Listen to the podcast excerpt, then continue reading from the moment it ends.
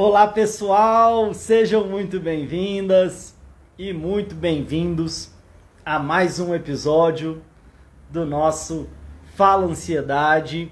Hoje, dia 5 de janeiro de 2021, nosso primeiro Fala Ansiedade aí em 2021. Hoje, o nosso episódio número 96. Então, estou muito feliz, quero desejar aí feliz ano novo para todo mundo. E o tema de hoje é uma pergunta, uma provocação, que é: que relação você quer ter com a sua ansiedade em 2020? Em 2021, desculpa. Que relação que você quer ter com a sua ansiedade em 2021? Quero saber se estão me vendo bem, me ouvindo bem quiserem falar e de repente de onde vocês estão falando rapidinho. E para o pessoal que está de repente acompanhando em outro momento ou por outro canal ou de repente só me ouvindo boa tarde boa madrugada boa noite bom dia enfim tudo de melhor para vocês ótimo ano. E gente sem brincadeira eu estou muito animado aqui eu quis escolher esse tema para a gente começar o ano porque eu acredito que esse seja um ponto crucial sinceramente, eu acho que se você ficar aqui comigo, se a gente, se você acompanhar essa reflexão e se a ansiedade é um desafio para você, se você vem tendo dificuldades com ansiedade, com sintomas físicos, emocionais, talvez já tendo crise de ansiedade, se a sua relação ou seu relacionamento com a ansiedade não vem tão bem, é, nos últimos tempos, talvez 2020 é um ano tão desafiador, talvez a ansiedade não foi, talvez a relação com a ansiedade não foi muito boa em 2020. Eu acho que esse esse nosso episódio de hoje pode ser muito importante. Oi Celina, tudo jóia? Falando de Aparecida do Rio Doce, né, de Goiás, legal. Oi Geise, boa noite. Tudo bem? Oi, Rosana. Olá, pessoal. Antônia, Cássia, Flavinha, tudo bem? Fala, João, tudo bom? Então, gente, é... a gente vai falar aqui de relacionamento. Mas de relacionamento. Vamos dar uma pincelada aqui falando de relacionamento. É, não sei quem aqui que gosta de DR. Quem gosta aqui de DR? Para quem não sabe, DR discutir relacionamento, né? Vamos fazer quase que uma. Podemos dizer que a gente vai fazer uma terapia de casal, uma terapia familiar aqui, com a nossa ansiedade, tá? eu não sei quando, quando. Eu sei que quando a gente fala em relacionamento é um tema que muitas vezes está relacionado com ansiedade, é um tema até que muita gente me pede para falar. Hoje a gente vai falar de relacionamento, sim, um pouco diferente, mas trazendo diferentes exemplos vai ajudar a gente a pensar e de repente até nos nossos relacionamentos com nos nossos relacionamentos amorosos, nossos relacionamentos familiares, nosso relacionamento às vezes até com coisas, com situações e principalmente pegando esse, todo esse exemplo para trabalhar o nosso relacionamento com a nossa ansiedade. Deixa eu, inclusive, já fixar aqui o tema. Quem gosta de DR aqui? Esse pessoal tá entrando aí. Vocês, gostam de DR? Eu sei que quando a gente fala DR, muita gente até torce o nariz, né? É, ao mesmo tempo, às vezes é difícil a gente ter um bom relacionamento sem que a gente possa conversar, sem que a gente possa né, dialogar. Muitas vezes, quando a situação está complicada, às vezes é uma situação familiar, a situação conjugal está complicada, às vezes um processo terapêutico, uma terapia familiar, uma terapia de casal, às vezes pode ajudar. Então eu quero propor isso aqui hoje. Quero propor isso para esse nosso primeiro episódio de 2021, para a gente começar com tudo, começar com uma energia boa e trabalhar isso, trabalhar essa, essa, essa nossa relação com a nossa ansiedade. E uma outra coisa que eu sei, deixa o pessoal aqui, a, a, a Neco, né? Às vezes se faz necessário, exatamente, né? O pessoal entrando aqui, boa noite, legal, Amanda, tudo bom? A Geise, né? Falando de Porto Velho, Rondônia. Olha que legal. Boa noite, Geise. Tudo de bom? Bom, como a Inês, né, a Neco Araújo aqui falou, muitas vezes se faz necessário. E eu sei, o pessoal até respondeu aqui nos, nos stories, né, tive respostas interessantes, mas eu sei que muita gente, quando eu, eu já conversei sobre isso muitas vezes, né, quando a gente vai falar em relação a, a que relação que eu quero com a ansiedade, ou, ou às vezes que tipo de relação que eu tenho com a ansiedade, Muita gente fala assim, oh, Pedro, eu só queria vê-la pelas costas. Eu não quero relação nenhuma com a minha ansiedade, eu não quero papo nenhum com ela, eu só queria distância, eu só queria que ela sumisse da minha vida, eu só queria, só queria que ela me deixasse viver em paz, eu só queria que ela parasse de me, me machucar, parasse de me talvez gerar sintomas físicos e emocionais, parar de me aprisionar. A gente já fala sobre ansiedade há alguns anos e é, um dos temas que muita gente fala é, poxa, às vezes eu me sinto é, escravo da minha própria ansiedade. Às vezes eu me sinto aprisionado pela minha própria ansiedade. Então parece que às vezes é uma relação abusiva que a ansiedade tem comigo. E eu não quero isso. Então eu não quero nem pensar em relação com ansiedade. O grande ponto e aí é por isso que eu acho que é importante a gente começar o ano pensando nisso. E sinceramente, se você tem desafios relacionados à ansiedade, fica comigo aqui. Mesmo se você está pensando, Pedro, eu não quero relação nenhuma com ela, então esse papo não é para mim. Talvez seja ainda mais para você. Talvez seja ainda mais para você. Porque já vamos colocar aqui de cara, de início, o que eu acredito é que a gente pode ter uma boa relação com a nossa ansiedade ou a gente pode ter uma relação ruim. A gente pode ter uma ótima relação com ela ou a gente pode ter uma péssima relação com ela. Mas não me parece o caso de romper relação, de não ter uma relação.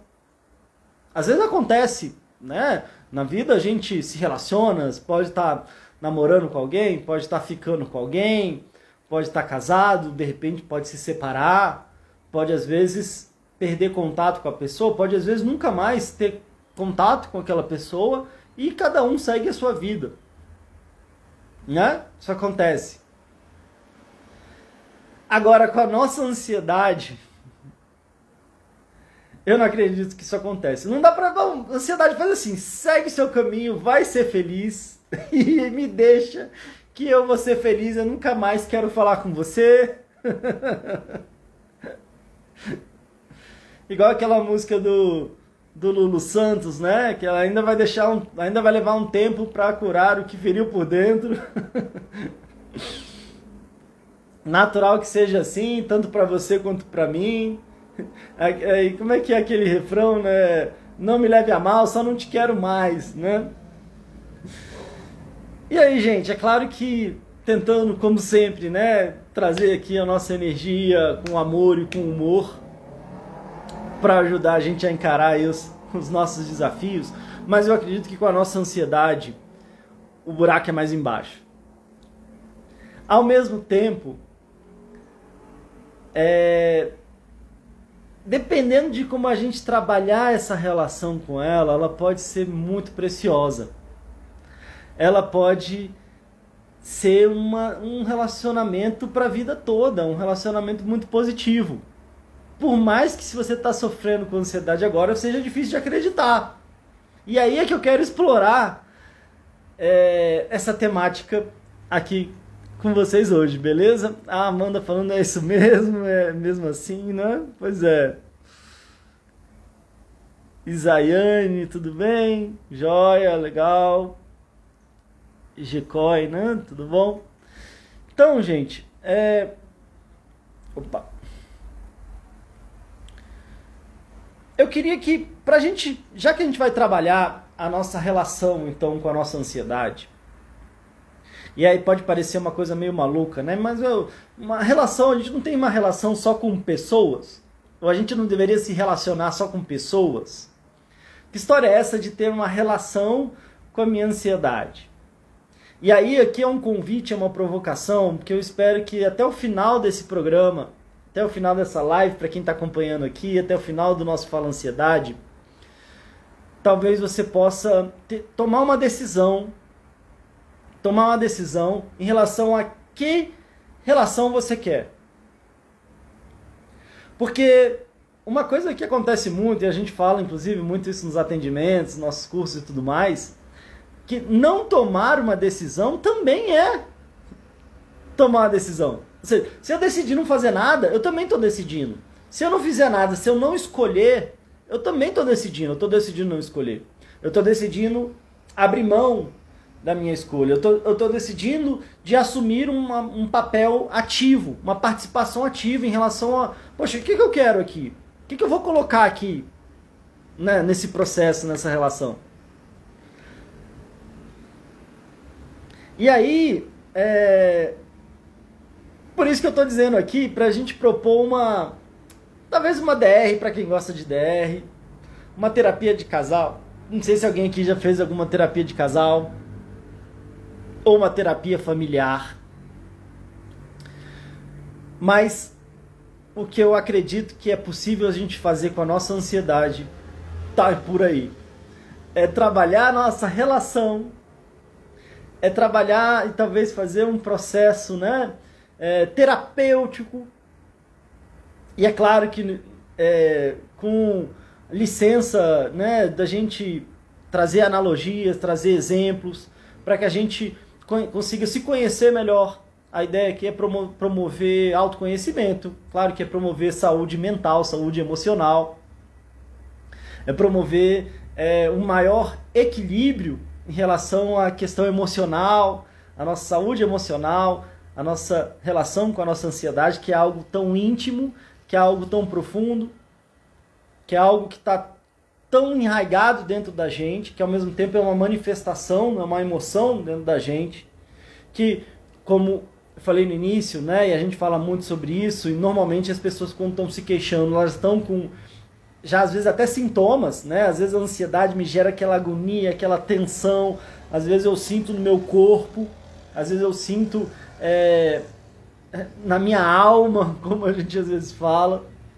Às vezes me gera dificuldades para dormir, para acordar, para comer, para é, trabalhar, para estudar, para me relacionar com outras pessoas também.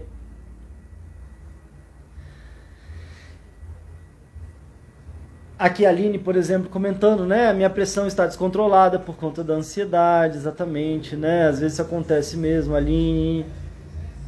É, a Aragão, né, Iglesia, né, falando, nossa, muito ansiosa, qualquer coisa me abala, é, me dá ansiedade. Então, gente, é, essa é a ideia. É a ideia de que a gente comece o ano assumindo uma postura mais ativa e mais, talvez, compreensiva, mais amigável, mais amistosa, mais amorosa com a nossa ansiedade. E eu. Fala André, digo mesmo! digo mesmo, digo mesmo. E aí, André, boa noite, feliz ano novo. Feliz ano novo. Pois é, tava. Enfim, depois a gente, a gente conversa aí, mas tava te aguardando. Gente, para trabalhar um pouco essa ideia da nossa ansiedade aqui, e às vezes até a gente puxar vários exemplos, e como a gente está falando de relacionamento, eu quero contar uma historinha aqui que eu já contei até em outros momentos de uma mulher que casou. E é, o sonho dela era se casar. Né? Ela sonhava com isso desde criança. Enfim, né? Tinha aquele sonho de casar, de ter todo aquele casamento, aquele relacionamento. E aí, enfim, ela encontrou alguém que ela amava muito, e eles tiveram uma, uma conexão muito forte. E aí, finalmente, eles se casaram. E aí, então, foi uma realização de um sonho da vida para essa moça. Só que o que ela não esperava, o que ela não esperava é que o marido dela, ela sabia já que tinha uma mãe é, que era um pouco idosa, uma mãe que ele tinha um relacionamento muito próximo. Mas a, o, o que ele não esperava é que assim que ela casou, logo quando ela casou, o marido dela chegou e falou: Olha, a minha mãe não tá bem e ela tá sozinha, enfim, meu pai já faleceu, tudo mais, e a minha mãe vai morar com a gente. E aí essa moça ficou meio surpresa, mas tudo bem, é meu sonho, tá bom, vou morar. E aí foi morar com a sogra. Grande desafio é que parece que tudo que ela fazia, e esse, esse marido dela era muito próximo da mãe. Né? Então ela, na época ela estava tão apaixonada e querendo tanto casar, ela nem se ligou muito nisso. Mas realmente ele era muito próximo da mãe, tanto que isso, né? Logo eles se casaram e falou: oh, tudo bem, mas minha mãe vai morar com a gente. E aí eles tinham uma relação muito próxima e a mãe tinha uma relação muito próxima com ele também. E aí o que foi acontecendo é que parecia que tudo que ela fazia, a mãe chegava, ah, não, mas meu filho não gosta assim, ele prefere assado. Ah, não, meu filho gosta disso. Tudo que ela fazia, ela se sentia criticada por essa sogra. Ela se sentia, às vezes, invadida por essa sogra. Ela falou, poxa, mas eu, eu quis casar com meu marido, não quis casar com ela, com a mãe dele, meu Deus do céu. E, e aí chegou uma hora que essa mulher já não estava aguentando mais. Ela, meu Deus do céu, o que, que eu faço com essa mulher? Ela está estragando o sonho da minha vida. E ela foi começando a ficar muito irritada. E aí tudo aí. É, é, às vezes a sogra dava bom dia, ela já ficava irritada, e ao mesmo tempo ela fazia uma coisa, ah, acho que podia botar mais um sal aqui. Enfim, a coisa foi ficando de um jeito insuportável. E essa mulher foi ficando desesperada. Até o momento que ela falou: Não aguento mais. Não aguento mais. Eu tô vendo que ou sou eu ou eu vou sobreviver, ou ela. Ou eu, ou ela. Não dá mais para aguentar e aturar essa mulher aqui na minha casa, infernizando aqui o meu relacionamento, meu casamento, minha vida. E até que ela foi então por um. buscou um, um, um curandeiro, buscou um curandeiro, buscou um, um cara que tinha indicado para ela que mexia com plantas, um curandeiro que mexia com plantas, com ervas e tudo mais. E aí chegou para ele e falou: Olha, é o seguinte, eu não me sinto nem um pouco orgulhosa de dizer, mas a minha sogra tá estragando a minha vida. Minha sogra tá acabando com a minha vida. Ela se mete em tudo, nada que eu faço tá certo eu casei, era para estar tá vivendo o melhor momento da minha vida e ela fica lá infernizando e parece que aí agora tudo que eu faço eu já fico achando que ela tá achando ruim e enfim, é um horror. Então eu já decidi uma coisa. Eu quero que você me ajude com uma coisa, porque eu já vi que ou ela vai acabar com a minha vida, com o meu casamento, ou eu vou ter que acabar com ela. Então eu queria que me indicaram você, eu quero que você me dê alguma coisa para eu acabar com essa velha. Olha que horror. Eu sei que todo mundo aqui deve ter uma boa relação com a sogra, com os sogros e com as sogras. Mas enfim, essa mulher estava tendo um problema sério. E aí o cara olhou, ouviu tudo que ela trouxe e falou: Olha, tá, eu estou entendendo o que você está dizendo. Imagino a sua frustração. Imagino né, como é que está sendo difícil para você. Agora, eu até posso te dar alguma coisa. Agora, se eu te der de repente um veneno você vai lá, dá pra ela, ela toma e morre, e todo mundo já percebeu que vocês não têm uma boa relação, você vai ser a primeira a ser a suspeita de, desse assassinato. Você vai acabar indo preso, vai acabar vai piorar ainda mais a sua vida. Então, eu vou fazer o seguinte: eu vou te dar aqui. É também um, é como se fosse um veneno, mas ele é, ele é de longa, é meio que de longo prazo. Então, o que, que você vai fazer? Você vai botando um pouquinho só desse veneno no, na comida dela. Você vai botando um pouquinho desse veneno na comida dela. Um pouquinho cada dia.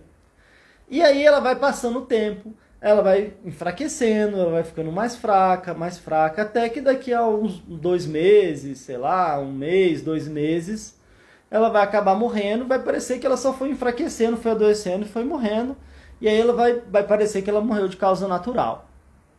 Só que tem um ponto.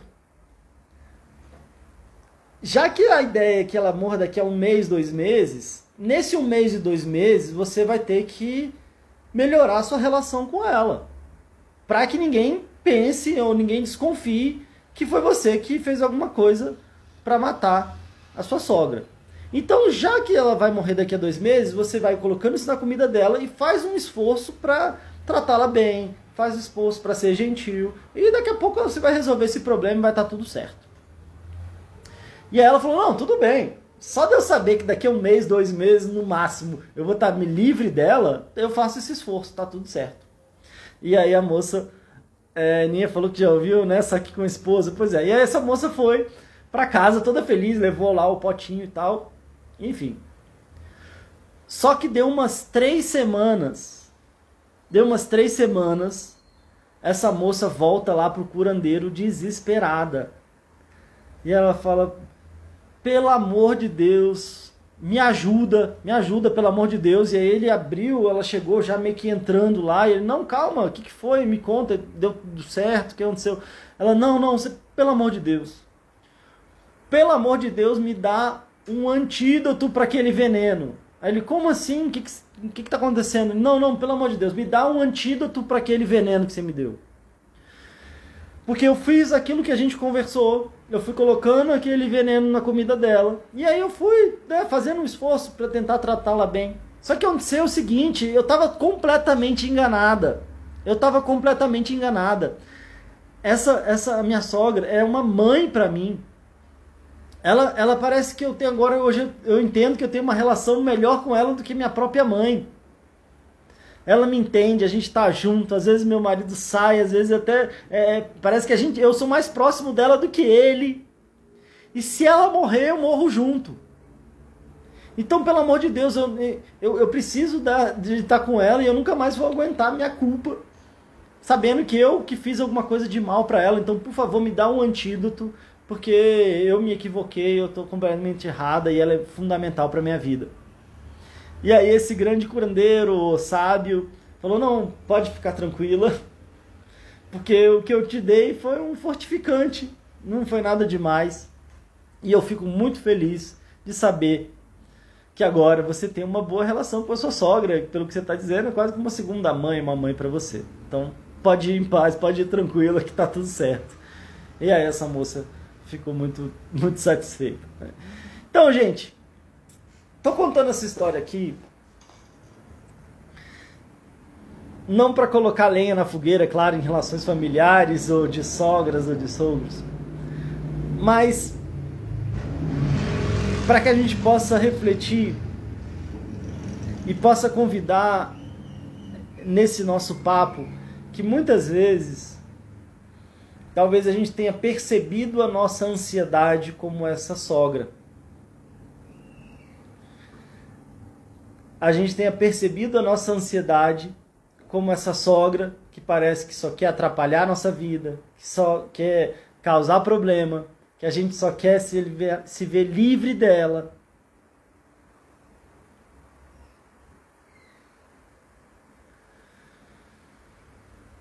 Mas eu acredito de verdade.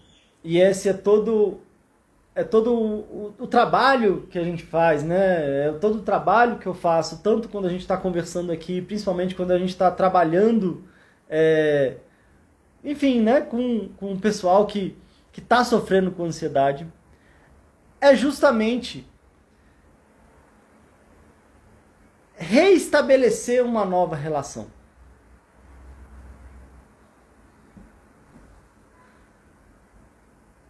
Restabelecer uma nova relação, porque no final das contas a gente tem uma relação com a nossa ansiedade. A gente tem uma relação com a nossa ansiedade que vem além antes da gente mesmo ter nascido. A nossa ansiedade ela tem um caráter evolutivo na nossa evolução como espécie que fez com que a gente sobrevivesse a nossa espécie sobrevivesse a milhares de anos. A nossa ansiedade tem uma relação com a nossa sobrevivência muito íntima. Então, o nosso desafio não é matar a nossa ansiedade. O nosso desafio não é acabar por completo com a nossa ansiedade. O nosso desafio não é estar tá de mal, brigado ou divorciado da nossa ansiedade. O nosso desafio aqui é estabelecer um bom relacionamento com ela. E por que, que a gente falou no início da DR? Por que, que a gente falou no início de uma terapia familiar ou de uma terapia conjugal?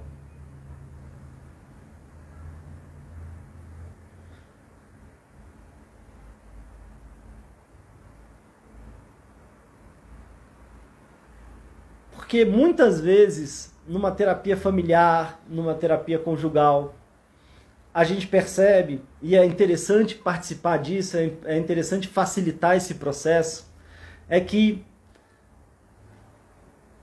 muitas vezes há muito amor ali. Muitas vezes há muito amor, mas há, há mal entendido.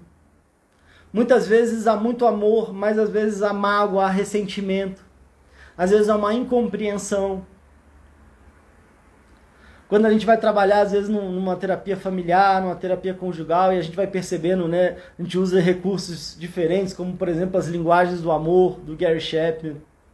E aí a gente vai percebendo que, às vezes, cada um se sente amado de um jeito, e às vezes cada um demonstra o afeto de um jeito. E é como se a gente não tivesse se sentindo amado, ou o outro não tivesse se sentindo amado pela gente, porque a gente não está não tá conseguindo conversar na mesma língua a gente não está conseguindo entender o que, o que o outro está querendo dizer. E aí, ou às vezes aquilo se torna um processo crônico, algo muito sofrido, algo muito complicado, ou muitas vezes há um grande entendimento e às vezes um grande alívio. Às vezes há um, uma, uma grande cura ali em diferentes é, relacionamentos. E quando a gente percebe que, na verdade, é, foi, na verdade, todo um grande mal entendido. É tão bom quando a gente percebe, nossa, que bom que a gente fez isso, que bom que a gente investiu então na nossa relação. E como eu falei, se tem alguns relacionamentos que a gente pode decidir encontrar, não encontrar, se a gente pode decidir nunca mais ver, eu acho que não é o caso com a nossa ansiedade. E aí eu queria dar alguns exemplos aqui, pode ser uma coisa meio estranha, mas eu queria dar alguns exemplos aqui para a gente ir pensando. Primeiro, é, em relação, nossa relação com algumas coisas. Então, objetos, assim, coisas inanimadas. Como é que é a nossa relação com a comida? Como é que é a sua relação com a comida? Se você puder pensar aí, talvez quem estiver acompanhando ao vivo quiser comentar.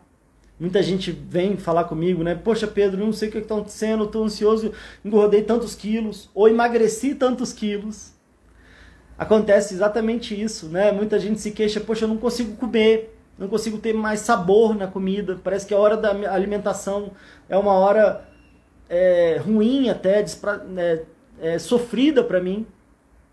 Ou muita gente fala, poxa Pedro, parece que eu não consigo parar de comer, às vezes eu acabo atacando a geladeira, às vezes eu tenho uma compulsão alimentar ali, aí eu parece que vou comendo, comendo, depois eu me sinto muito culpado, me sinto muito mal ou culpada, e eu vou vendo, de repente eu estou engordando, estou adoecendo. Então, como é que você avalia a sua relação com a comida?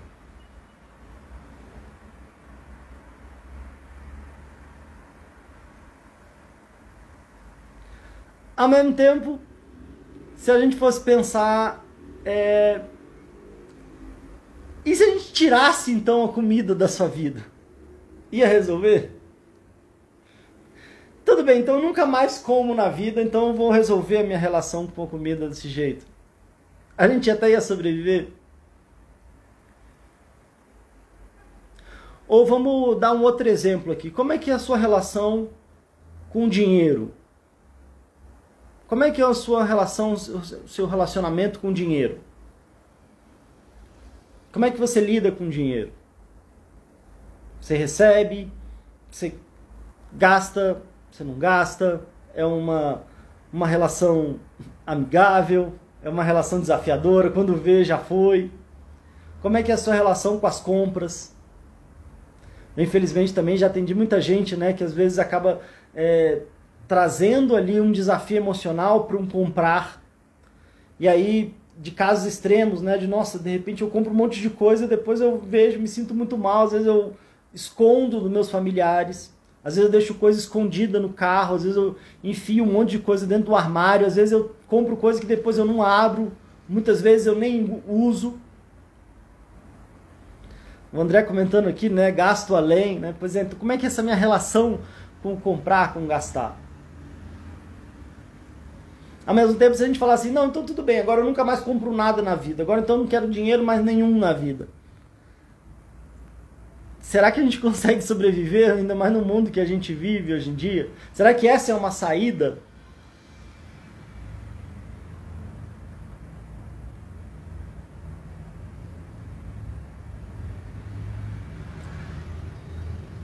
Para citar, às vezes, um outro exemplo que acontece muito com ansiedade, né? Como é que é a minha relação com o sono?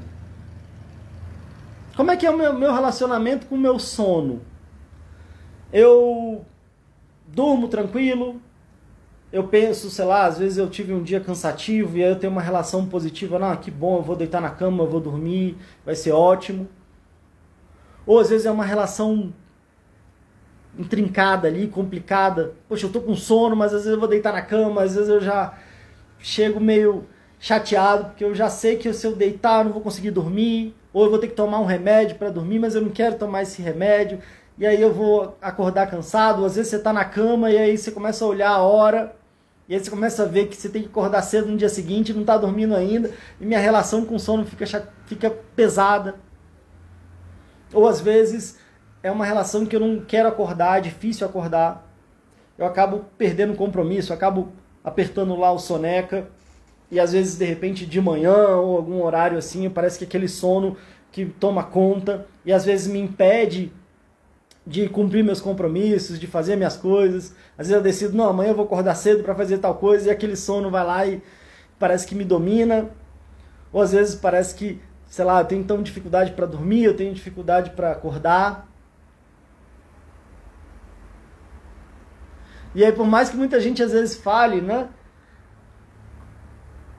Que, ah, então deixa pra lá, dormir é besteira. Né? Então você acha que se a gente não dormisse mais, não tivesse nenhuma relação com o sono, então deixa pra lá, não dorme mais. Será que a gente ia, teria uma vida melhor? Quanto tempo a gente ia sobreviver? Quanto tempo que a gente ia ter, manter algum nível de, de sanidade mental?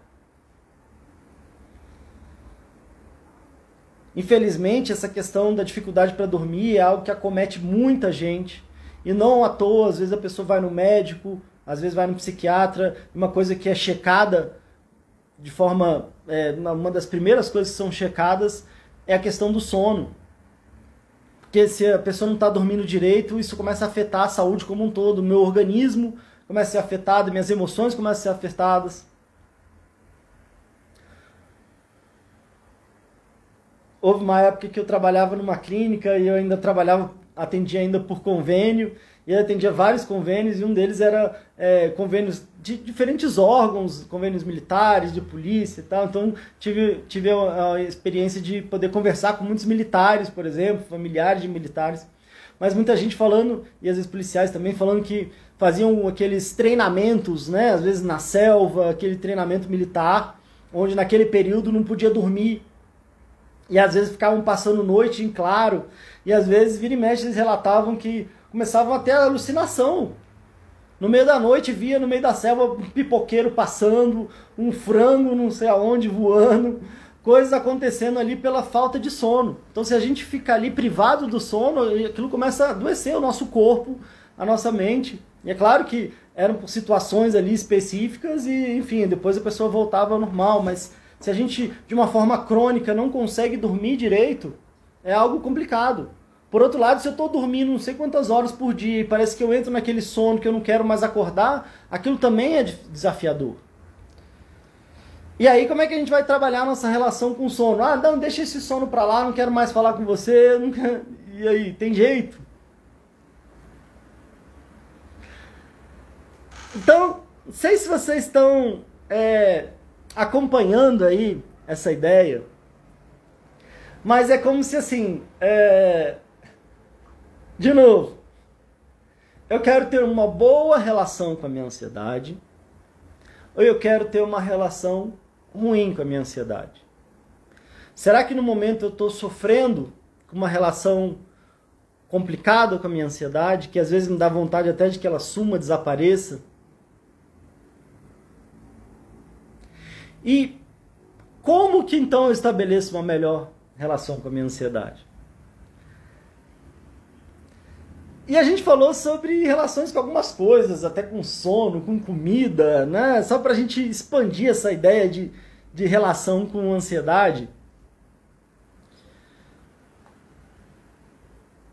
Mas eu queria que a gente agora fosse pensar então nos nossos relacionamentos humanos mesmo, relação com os seres humanos, relação com as pessoas.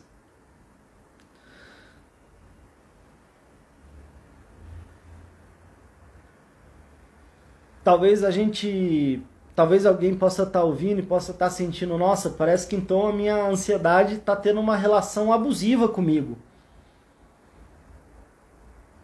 Porque ela está me machucando, porque ela está me fazendo sofrer, porque às vezes ela me causa insônia, me causa alguma compulsão, às vezes até essa alimentar, como a gente falou.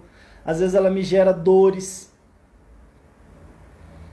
às vezes ela me deixa num estado né, de agonia que eu não consigo controlar.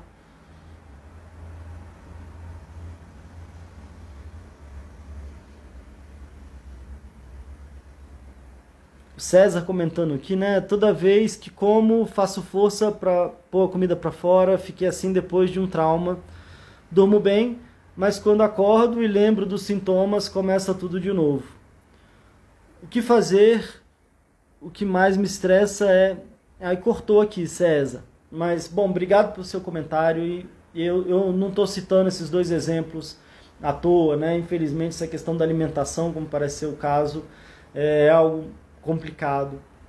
E aí, César, o que eu posso te, te dizer aqui é que, cara, tem jeito, tem jeito de lidar com isso, mas a briga não é com a comida. A briga não é com a comida. Muitas vezes há questões emocionais por trás disso que acabam se manifestando no nosso corpo, acabam se manifestando na nossa relação com outras coisas, ou com outras pessoas, ou com outras situações.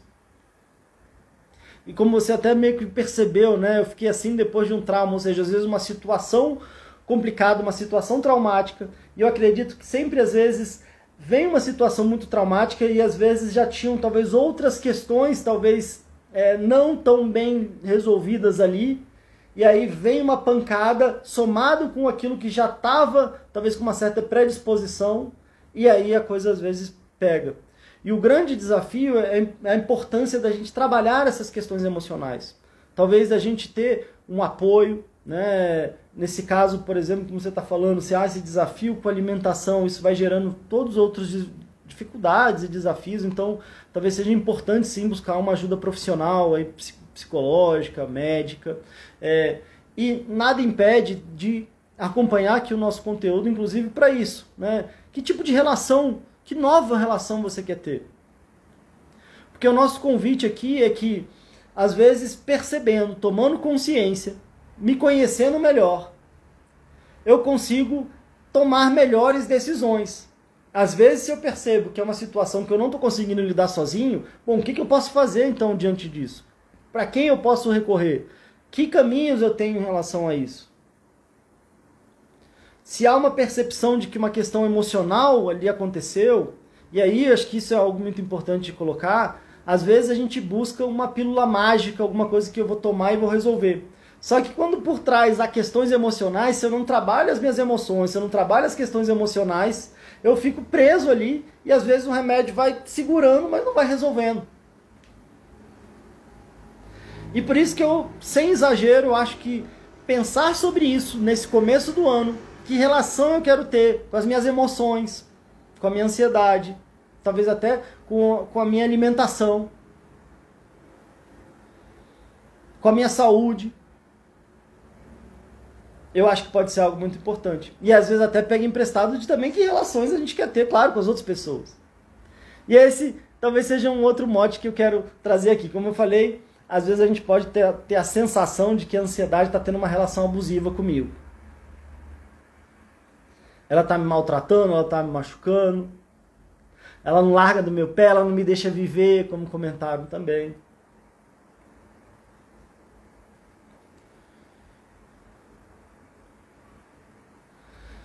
E quando a gente vai, como eu falei, fazer uma, uma terapia de casal, uma boa DR,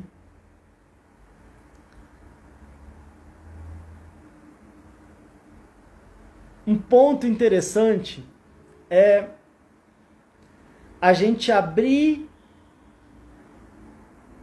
um espaço para um entendimento, abrir um espaço para um, um movimento de empatia, de eu me colocar no lugar do outro, de eu conseguir entender melhor o outro, entender melhor as emoções. Será que eu estou conseguindo comunicar os meus sentimentos, minhas emoções? Será que o outro está conseguindo comunicar os seus sentimentos e as emoções? Será que eu estou percebendo e conseguindo comunicar as minhas necessidades, percebendo a necessidade do outro? Explorando até um pouco né, da comunicação não violenta. Será que a gente pode estimular uma conciliação, uma comunicação não violenta, uma mediação de conflitos? Será que eu ando em conflito, né? Aqui o André comentando, né? A minha ansiedade agora está é, físico, dei para sentir calafrios, a minha é super abusiva. Valeu, César. Que bom que você está curtindo aí. Tamo junto. Então, será que às vezes eu preciso fazer uma mediação de conflito? Normalmente, quando a gente vai fazer esse processo familiar e há conflitos ou de vizinhos, cada um fica falando do outro. Não, mas ele fez isso, ele fez aquilo, ela é assim, ela é assada, ela não escuta o que eu falo, ele não escuta o que eu faço. Ele tá, não tá nem aí porque eu sinto. Ele me faz sentir isso, ele me faz sentir aquilo. E aí um dos, dos, dos movimentos delicados ali é da gente propor, tá, não, agora vamos, vamos criar um espaço para cada um falar um pouco de como é que tá se sentindo, não falar do outro. Quando eu falo do outro, eu fico mais na defensiva, né? Quando alguém tá falando de mim, eu fico na defensiva. Quando alguém tá me me acusando, quando alguém está me, né, me, enfim, me ofendendo, eu fico na defensiva. Quando está falando de mim, aí eu, eu tento atacar para me defender e aí aquela coisa vai tomando uma proporção ainda mais complicada. Agora, é impressionante que muitas, mas muitas vezes mesmo, pelo menos a maioria das vezes que eu já tive a oportunidade de fazer seja uma terapia de casal, um processo de, de, de, de atendimento familiar. Não é nem minha especialidade, mas como psicólogo, sim, eventualmente eu atendo. É que às vezes a emoção que cada um está sentindo é muito parecida. Às vezes cada um, ah, eu estou me sentindo desrespeitado, eu me senti, eu, parece que não está se importando comigo, estou me sentindo é, invadido, estou me sentindo, sei lá, de repente foi agressivo comigo, me senti ofendido, me senti magoado. E aí os dois às vezes estão sentindo coisas muito parecidas, às vezes os membros da família estão sentindo muito, coisas muito parecidas, às vezes vizinhos que estão em conflito estão sentindo emoções muito parecidas e quando um para para ouvir o outro, às vezes, poxa, parece que o que ele está falando parece que é igual o que eu estou falando, às vezes ele está sentindo tão parecido assim, será que, será que se a gente enxergasse um pouco mais, será que o que, que a gente pode fazer? Que pedidos a gente pode ter? Será que a gente pode então melhorar isso? Claro, porque às vezes um fez uma coisa, mas o outro fez a outra, e eu fiz porque você fez aquilo, mas você fez aquilo porque eu fiz aquilo, e, e a gente não lembra nem quem começou, mas a, a gente vai indo naquele loop. Quem nunca viveu isso? Quem nunca viveu isso?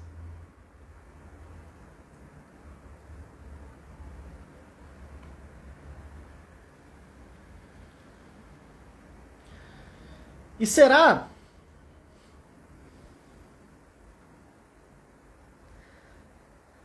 Será que no final das contas eu esteja julgando a minha ansiedade? Será que no final das contas talvez eu esteja criticando a minha ansiedade? De repente querendo me defender, às vezes até no instinto ali de me defender estou atacando e me sentindo atacado? Será que não tem alguma coisa que eu possa fazer para a gente se entender melhor?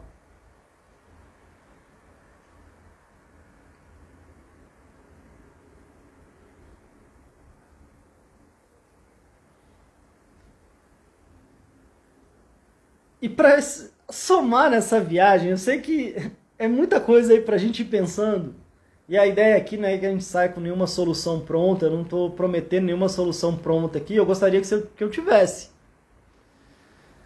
Mas através da reflexão, acho que através desse processo de, de autoconhecimento, de reflexão em relação aos nossos sentimentos, às nossas emoções, existem vários caminhos para isso, mas depende muito dessa nossa decisão, depende muito de como é que a gente enxerga essa relação tão íntima e profunda que no final das contas é com algo que acontece dentro da gente.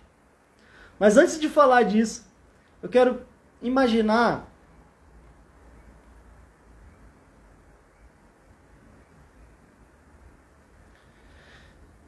Quero que a gente fizesse uma, um exercício de imaginação, talvez da gente criança. Se a gente fosse agora se imaginar a gente criança. E aí não com a cabeça que a gente tem hoje, não com o conhecimento que a gente tem hoje, não com os recursos, com as habilidades que a gente tem hoje, mas com as habilidades que a gente tinha quando era criança, sei lá, 5, 6, 10 anos, 5, menos, 5, 7 anos.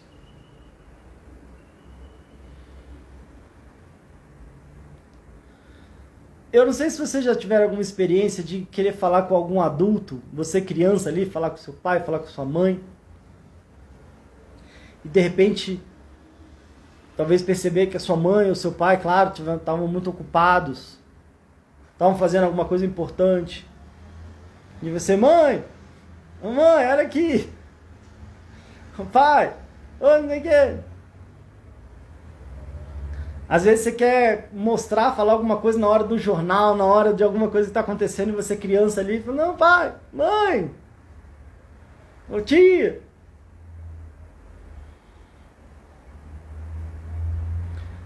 Ou imagina você criança, de repente na escola, E aí, às vezes, você, sei lá, tá na escola, você tá apertado para ir no banheiro, você quer fazer alguma coisa, você tá sentindo alguma coisa, você tá passando mal. E aí a aula tá acontecendo, os alunos estão ali, você, professor, e a professora tá ocupada, não, fica quieto aí, menino. Cala, cala a boca aí, menino. Ô, menina.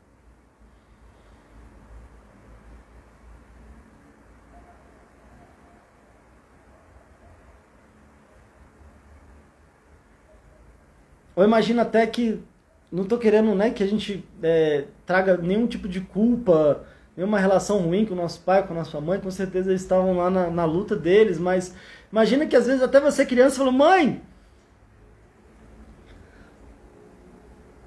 o, acho que você deixou a panela no fogo ali, pai, acho que você deixou a panela no fogo, tá pegando fogo. Não, quieto menino, tô prestando atenção aqui, pai, tá, tá pegando fogo ali, não, quieto menino.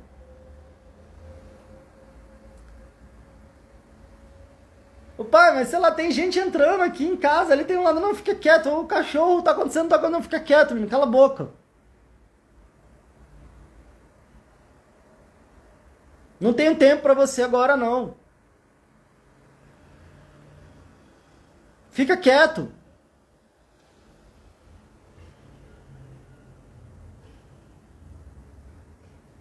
E talvez a gente possa pensar também, eu sempre também como pai, às vezes você como pai, como mãe, de repente, ao contrário, às vezes você está precisando fazer alguma coisa, você está precisando se concentrar no trabalho, e de repente teu filho, tua filha está demandando a sua atenção, seus filhos estão brigando ali. E aí você, gente, quer, pelo amor de Deus, mas não dá um sossego, não dorme. E é difícil lidar com isso também.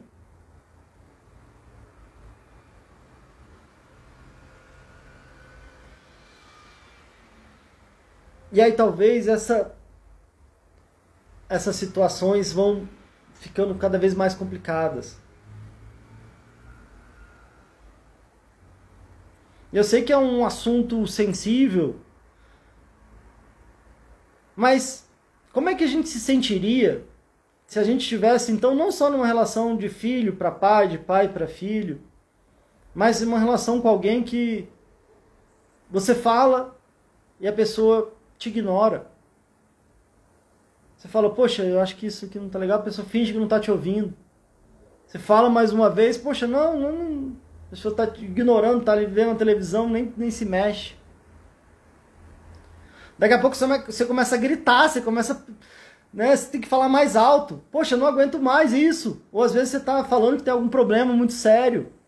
Acontecendo alguma coisa, está pegando fogo em algum lugar e a pessoa parece que não está te dando ouvidos. E aí, como é, que sensação é essa? Imagina a angústia disso. E aí parece que você tem que ficar falando mais alto. Tem que chegar lá e sacudir a pessoa. Está pegando fogo, vamos embora.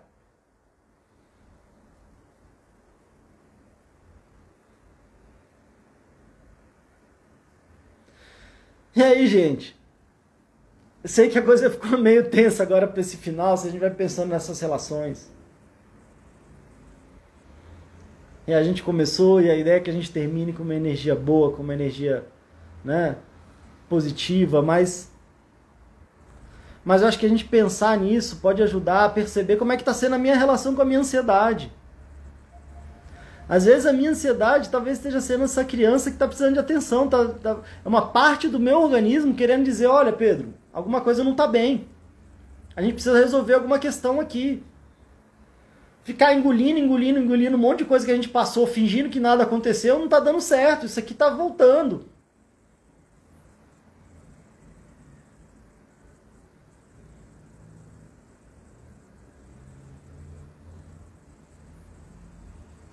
Eu acredito muito que as nossas questões emocionais é uma forma do nosso organismo sinalizar que algo não está bem. E ele vai, o nosso organismo vai sinalizando do jeito mais sutil possível. Às vezes é um incômodozinho, às vezes é um negocinho, e a gente vai ignorando. E aí vai aumentando um pouquinho, vai ignorando, vai ignorando. Daqui a pouco às vezes é um incômodo, é uma ansiedade, a gente vai ignorando. ignorando. Chega uma hora que o nosso corpo está berrando já, está berrando desesperado. Esse gato falando, né? Me sinto invisível quando isso acontece. E a Vanessa, né? Qualquer coisa eu choro. Exatamente, Vanessa. Então, acho que assim como o gato, né? Tá trazendo que é muito ruim sentir isso. Imagina! Eu tô querendo aqui, é claro, promover uma melhor relação com a nossa ansiedade. Promover uma, nossa, uma melhor relação com a gente mesmo. Porque no fundo, no fundo, o que a gente está sentindo talvez seja uma parte até da criança que a gente foi querendo avisar alguma coisa pra gente. Uma parte do nosso corpo sinalizando de que a gente está tentando ser muito forte e tentando carregar o mundo nas costas por muito tempo e está muito pesado. E com certeza o nosso organismo já tentou avisar de um jeito mais leve e a gente foi ignorando. E quantas pessoas já não ignoraram o ponto de adoecerem mais, às vezes já começaram a ter crise de ansiedade, crise de choro, como a Vanessa comentou aqui. E aí a gente vai empurrando e vai empurrando, e às vezes a gente vai adoecendo mais.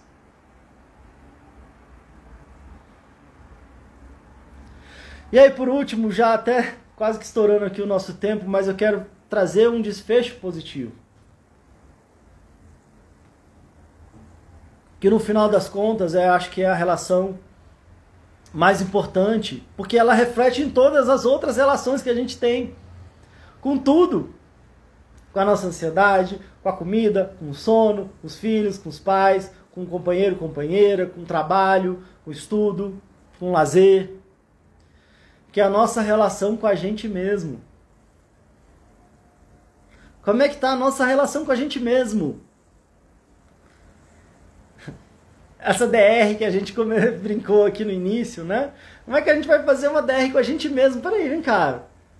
Eu tô me tratando bem, eu não me tô? Tô me ofendendo, eu não tô? Eu tô sendo amoroso comigo, eu tô sendo muito crítico, eu tô sendo, eu tô me ignorando, eu tô ignorando as minhas necessidades, tô, tô ignorando o que, que é importante para mim. Eu tô conseguindo dar o devido valor, tô conseguindo me amar, eu tô me ignorando É muito ruim se sentir ignorado, né? Será que eu estou achando que tudo é tão importante que eu esqueço de mim mesmo? Quantas coisas que se a gente fosse alguém fizesse com a gente seria horrível, se uma pessoa ficasse criticando a gente o tempo inteiro, ou se uma pessoa ignorasse a gente, a gente talvez não conseguiria manter um, um vínculo, uma amizade ali. E às vezes a gente faz isso com a gente mesmo, a gente se ignora, a gente ignora talvez nossos sentimentos, nossas emoções.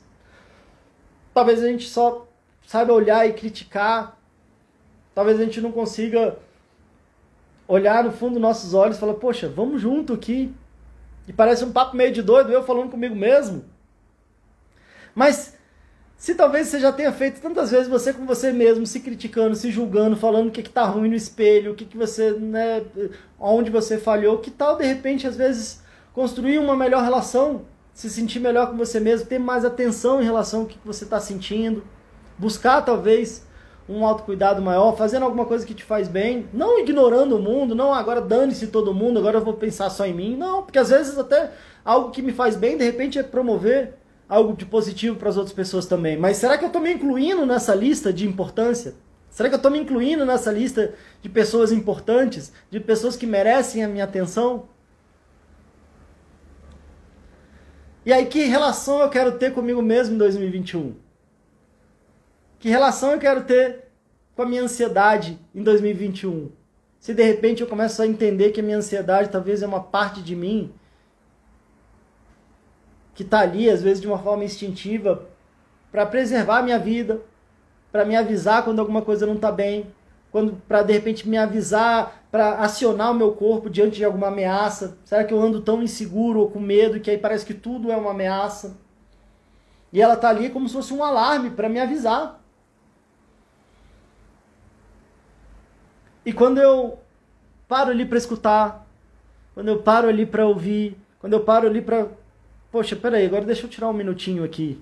Acabou agora o jornal, acabou aqui a novela, ou acabou talvez a minha série, ou às vezes agora eu cheguei em casa, tomei um banho. O que, que você está querendo me falar, minha ansiedade? Essa dor nesse, no meu estômago aqui que não para, essa minha insônia, o que, que você está querendo me dizer? Talvez eu andei né, falhando um pouco com você, meu corpo, mas eu quero retomar esse relacionamento aqui. Vamos ter um relacionamento melhor eu quero te ouvir mais, eu não quero, eu não quero esperar que você grite, esperneie para eu te dar atenção, não. Às vezes eu quero já, no primeiro aviso, eu já ficar ligado, que às vezes eu preciso dar aquela respirada, eu preciso, né, tirar aquele tempo para mim, às vezes eu preciso resolver questões nós da minha vida que estão atados. Eu estou já adoecido emocionalmente, eu preciso de uma ajuda, preciso, vamos investir em mim, vamos investir na minha saúde, vamos investir no meu conhecimento, eu preciso aprender coisas mais sobre mim mesmo. Como a Vanessa falou, né? Se sente assim, parece que tudo é uma ameaça. Pois é, Vanessa, às vezes a gente tem questões de autoestima, de insegurança, e aí é, esse gatilho, né, que, que é como se fosse esse alarme, ele aciona por qualquer coisa e é como se acionasse um alarme. Sabe quando o alarme está desregulado no carro ou na casa? Aí bate um vento, o alarme começa a tocar. E é claro que o alarme é importante para ninguém roubar o carro ou a casa. Mas se ele toca por qualquer coisa, ele deixa a gente maluco. Então a gente tem que ajustar isso, né? trabalhar questões dentro da gente. E tem uma dor, tem uma dor que eu sei que muita gente comenta que é todo mundo fala que é frescura. Eu estou sofrendo aqui, estou morrendo de crise de ansiedade, estou com uma síndrome. As pessoas não, não compreendem, acham que é besteira, acham que é frescura, acham que é só ir lá e, e tá resolvido, acham que é só preguiça. E eu sei que isso é muito doído. Às vezes a pessoa não percebe que isso é um adoecimento emocional que tem tratamento, que tem um acompanhamento. E a pessoa não se sente é, é, apoiada por ninguém, às vezes da família, ninguém próximo. Mas o que eu quero te pedir, e talvez para a gente ir fechando, não seja mais uma dessas pessoas que ignora o seu sofrimento. Não seja mais uma dessas pessoas que não, que não dê valor para o que você está sentindo. Porque quando vem de fora, a gente ainda consegue lidar, mas quando é algo de dentro, e aí como é que a gente faz? Então a gente tem que dar o exemplo, a gente tem que acreditar, sim, a gente tem que buscar. Até porque, como eu falei lá no início, não tomar nenhuma decisão também é decidir, é decidir e deixar para lá. É decidir deixar o pau quebrar, né? E será que a gente já não tem feito muito isso com a nossa saúde emocional, principalmente, né? Gente, já que estourando nosso tempo, eu sei que essas coisas assim são meio que de dar uma chacoalhada, começar o ano. Eu queria começar o ano só com boas notícias, mas eu acredito que isso é uma bela notícia, mas às vezes a gente tem que tocar um pouquinho na nossa dor para encarar, para perceber e para poder fazer alguma coisa diferente. O ano virou. E a gente vai virar também, a gente vai mudar. E eu queria, como eu falei no início, que a gente terminasse essa nossa conversa, talvez com um novo compromisso de você com a sua ansiedade. Agora eu vou te ouvir. Calma que agora eu vou estar atento para você. Não, vai, não precisa espernear. Você não vai precisar mais espernear. Eu, agora eu quero te entender melhor. Agora eu quero talvez estar mais atento às suas necessidades. Quero estar mais atento ao que você tem para me dizer. Agora eu quero talvez ter uma relação melhor comigo mesmo.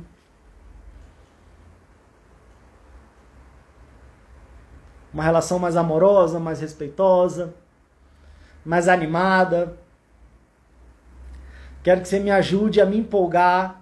Às vezes, um certo grau de ansiedade faz com que a gente planeje para alguma coisa boa, faz com que a gente se organize para uma viagem, faz com que a gente se prepare para uma prova, faz com que a gente se organize para planejar um ano que a gente quer construir para a gente mesmo. E a nossa ansiedade está aí para ajudar a gente também, transformar numa empolgação, numa animação uma energia que faz a gente se sentir vivo para encarar os desafios da nossa vida.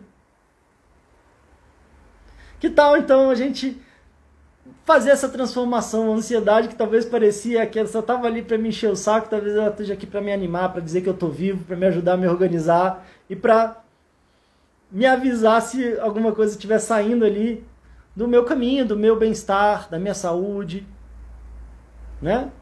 Se não fosse ela, quem que ia avisar? A gente está ignorando um monte de coisa. Se não for ela, talvez quem que a gente vai, quem a gente vai ouvir, não é?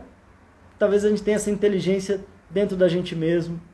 Talvez uma um funcionamento né, tão mágico, tão perfeito, tão milagroso que é a nossa saúde. Às vezes a gente maltrata nosso corpo, ele aguenta tanto, né?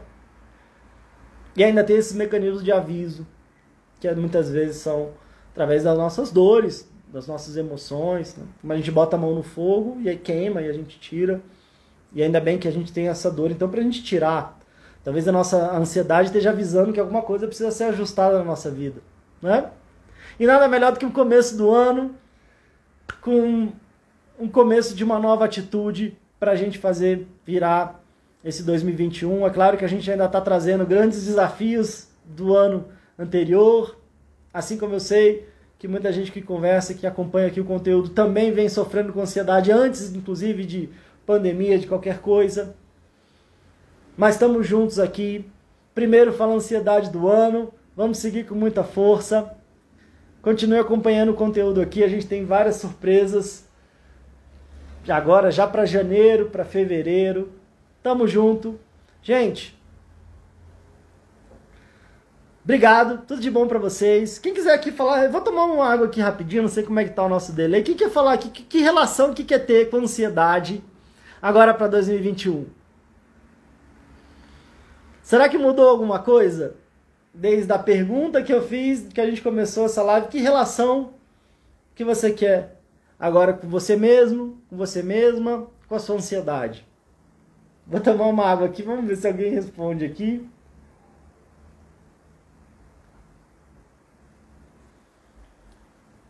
Que relação vocês querem ter com vocês mesmos, vocês mesmas? E talvez com ansiedade que ajude aí nessa em azeitar essa relação para esse ano de 2021.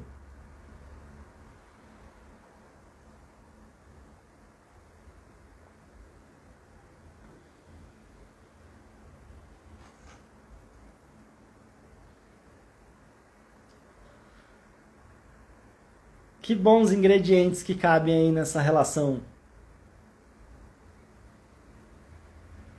Ainda há tempo, Juliana. Ainda é tempo. Estamos começando o ano. Tá dizendo, né, que eu não mudei é, não mudei nada, ainda tá tempo. Que, que, que mudança que você gostaria de ter?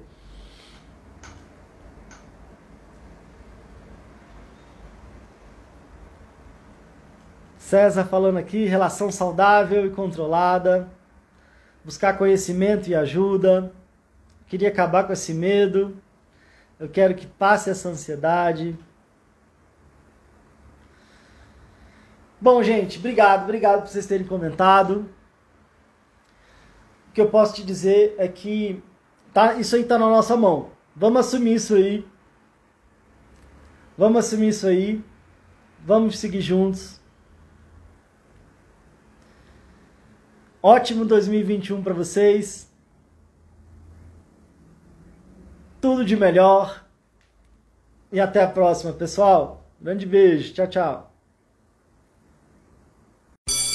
Whether your kids are taking notes or passing them, reading textbooks or sending texts, there will still be lots to see this school year. And that's why Pearl Vision wants to help you ensure they see it all. So they're covering the out of pocket cost or your insurance copay for your eye exam. Schedule your family's eye exams at pearlvision.com. Valid prescription required. Valid at participating locations. Restrictions apply. Taxes extra. See store for details. Ends 1031 2021. Exams available at the independent doctors of optometry at or next to Pearl Vision. Some doctors employed by Pearl Vision.